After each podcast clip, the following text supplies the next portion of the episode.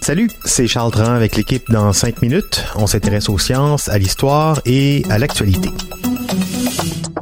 Aujourd'hui, on parle du feu.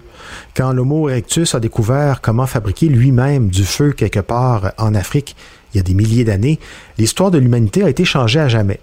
Depuis, on a dû trouver toutes sortes de façons de le faire surgir, ce feu, tous les jours, au besoin. Et l'arrivée du briquet Bic est assez récente dans nos vies. Alors, qu'est-ce qu'on faisait avant? Comment on faisait du feu au besoin?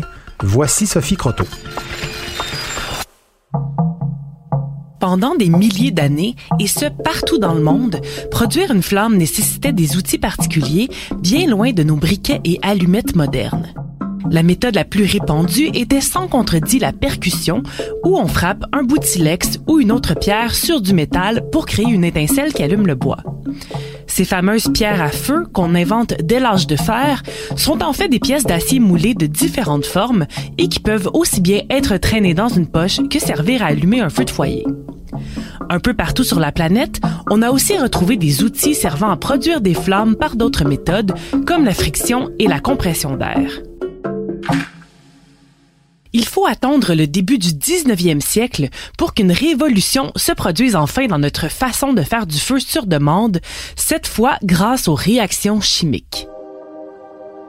En 1805, en France, le chimiste Jean Chancel développe un premier prototype d'allumette où un bâtonnet enrobé de chlorate de potassium, de soufre, de sucre et de caoutchouc était trempé dans une bouteille d'amiante remplie d'acide sulfurique. Malheureusement, le procédé est plutôt dangereux et ne sera donc pas commercialisé. Le premier briquet subit le même sort. Inventé par un chimiste allemand en 1823, qui lui donne son nom, la lampe d'Obrenner fonctionne par une réaction chimique entre du zinc, de l'acide sulfurique et du platine. Mais elle est aussi dangereuse, en plus d'être encombrante et difficile à utiliser. Quelques années plus tard, en 1826, le pharmacien britannique John Walker travaille avec du phosphore blanc dans l'espoir de produire une nouvelle poudre à canon. Mais alors qu'il mélange quelques substances, il gratte accidentellement son instrument en bois sur le phosphore qui prend immédiatement en feu. Ravi de cette découverte, il développe rapidement une pâte facilement applicable sur des bouts de carton qu'il vend dès l'année suivante. Quelques années plus tard, l'invention est brevetée par un concurrent, Samuel Jones, qui la met en marché en Angleterre. La demande explose et on ouvre des usines à allumettes partout en Europe où travaillent principalement des femmes et des enfants qui passent leur journée à tremper des bouts de bois ou de carton dans des substances hautement toxiques. En effet, les premières allumettes sont nocives pour la santé de ceux qui les fabriquent. Bien qu'on développe plusieurs recettes faites de composés chimiques différents, le phosphore blanc reste un ingrédient crucial. Mais son exposition prolongée finit par développer la nécrose phosphorée de la mâchoire, une maladie grave qui affectait plus de 10 des travailleurs après 5 ans de contact. Elle apparaissait sous forme de maux de dents et d'abcès sur les gencives, entraînant éventuellement une nécrose des os de la mâchoire et déformant de façon permanente les traits du visage. Alerté par les dangers du phosphore blanc, on trouve finalement d'autres formulations moins toxiques et l'élément est banni un peu partout dans le monde à la fin du 19e siècle, bien qu'il soit encore utilisé dans des contextes de guerre et ce, même encore aujourd'hui.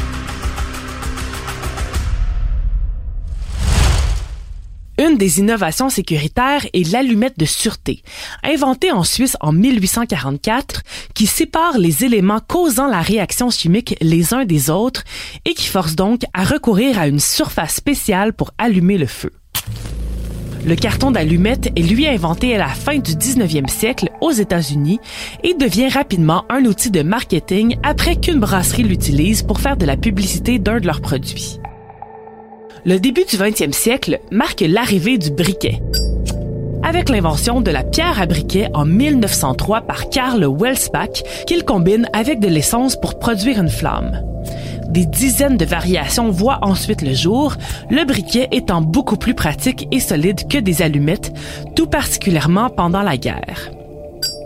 Le premier briquet de la marque Zippo est commercialisé en 1932 et il domine rapidement le marché à cause de sa robustesse et de sa fiabilité. L'essence des briquets est quant à elle changée pour du butane dans les années 50, ce qui mène à l'invention du briquet piézoélectrique dans les années 60, qu'on utilise encore souvent pour les barbecues. Le fameux BIC, un briquet au gaz, arrive quant à lui dans les années 70 et les briquets jetables deviennent finalement la norme. Comme quoi trouver du feu pour allumer une chandelle est une tâche aujourd'hui très facile et qu'on tient peut-être trop pour acquise. Ouais, la ville de Hull, où j'ai grandi euh, en Outaouais, a d'ailleurs longtemps été considérée comme la capitale mondiale de la fabrication des allumettes. L'usine Ebi Edé employait des centaines d'ouvrières, les allumettières, dont plusieurs euh, y ont laissé leur santé, comme le disait Sophie, à manipuler des substances ultra toxiques comme le phosphore blanc. Une nécrose de la mâchoire, là, on souhaite pas ça à son pire ennemi. Merci Sophie Croteau, c'était en cinq minutes.